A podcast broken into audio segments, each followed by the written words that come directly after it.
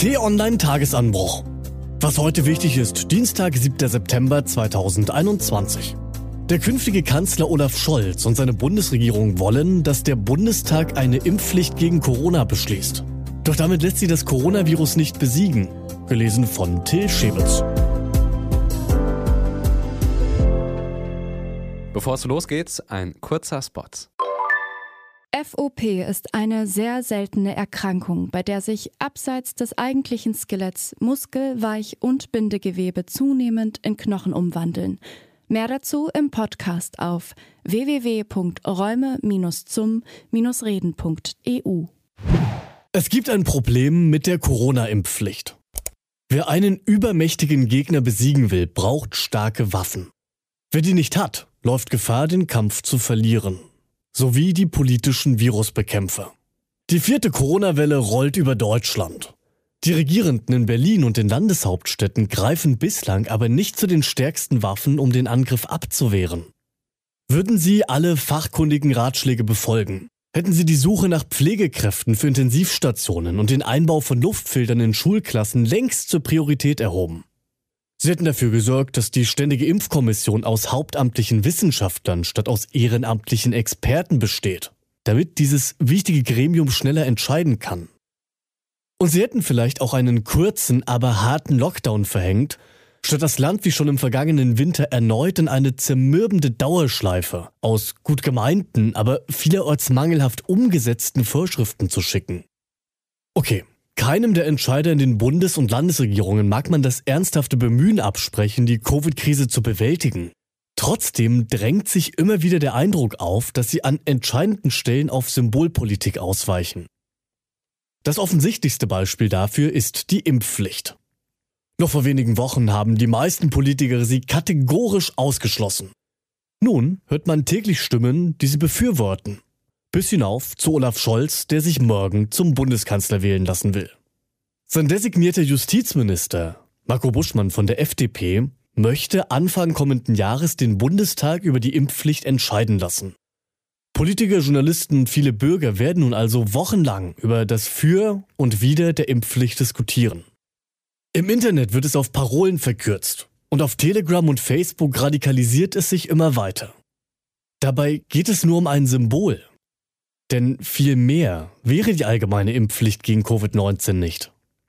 Solange Deutschland kein Impfregister hat und die Daten von Geimpften nicht zentral erfasst werden, solange Impfpässe lächerlich einfach zu fälschen sind und noch nicht einmal die Gesundheitsämter wissen, wer welches Vakzin erhalten hat, solange wird die Impfpflicht allenfalls ein erhobener Zeigefinger bleiben.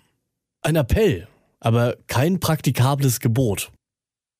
Wenn jedoch die Gesetzesgeber in einem derart aufwendigen Prozess den Bürgern eine Pflicht auferlegen, deren Einhaltung sie dann gar nicht verlässlich kontrollieren können, schwächen sie das Vertrauen vieler Menschen in den Staat.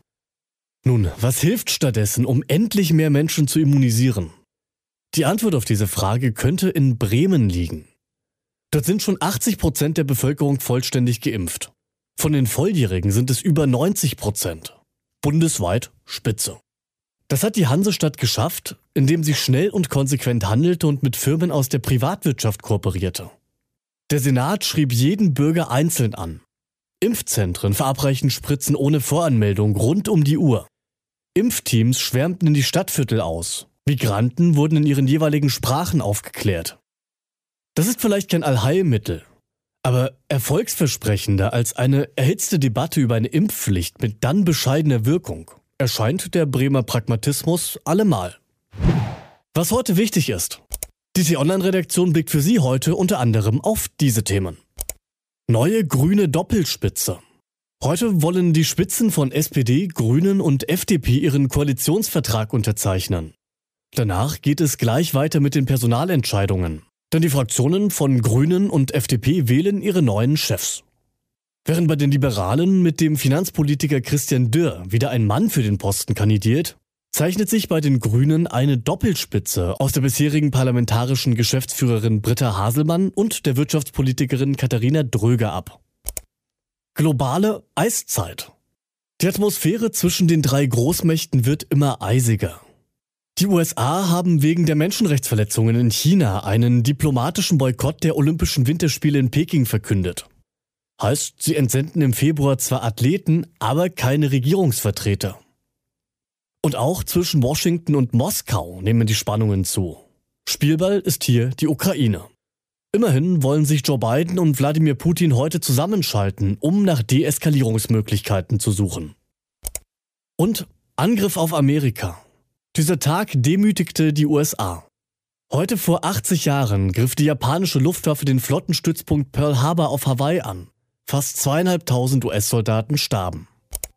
Diese und andere Nachrichten, Analysen, Interviews und Kolumnen gibt's den ganzen Tag auf t-online.de. Das war der T-Online-Tagesanbruch vom 7. Dezember 2021. Produziert vom Podcast Radio Detektor FM. Den Tagesanbruch zum Hören gibt es auch auf Amazon Echo und Google Home. Fragen Sie einfach nach T-Online Tagesanbruch. Ich wünsche Ihnen einen frohen Tag. Ihr Florian Harms.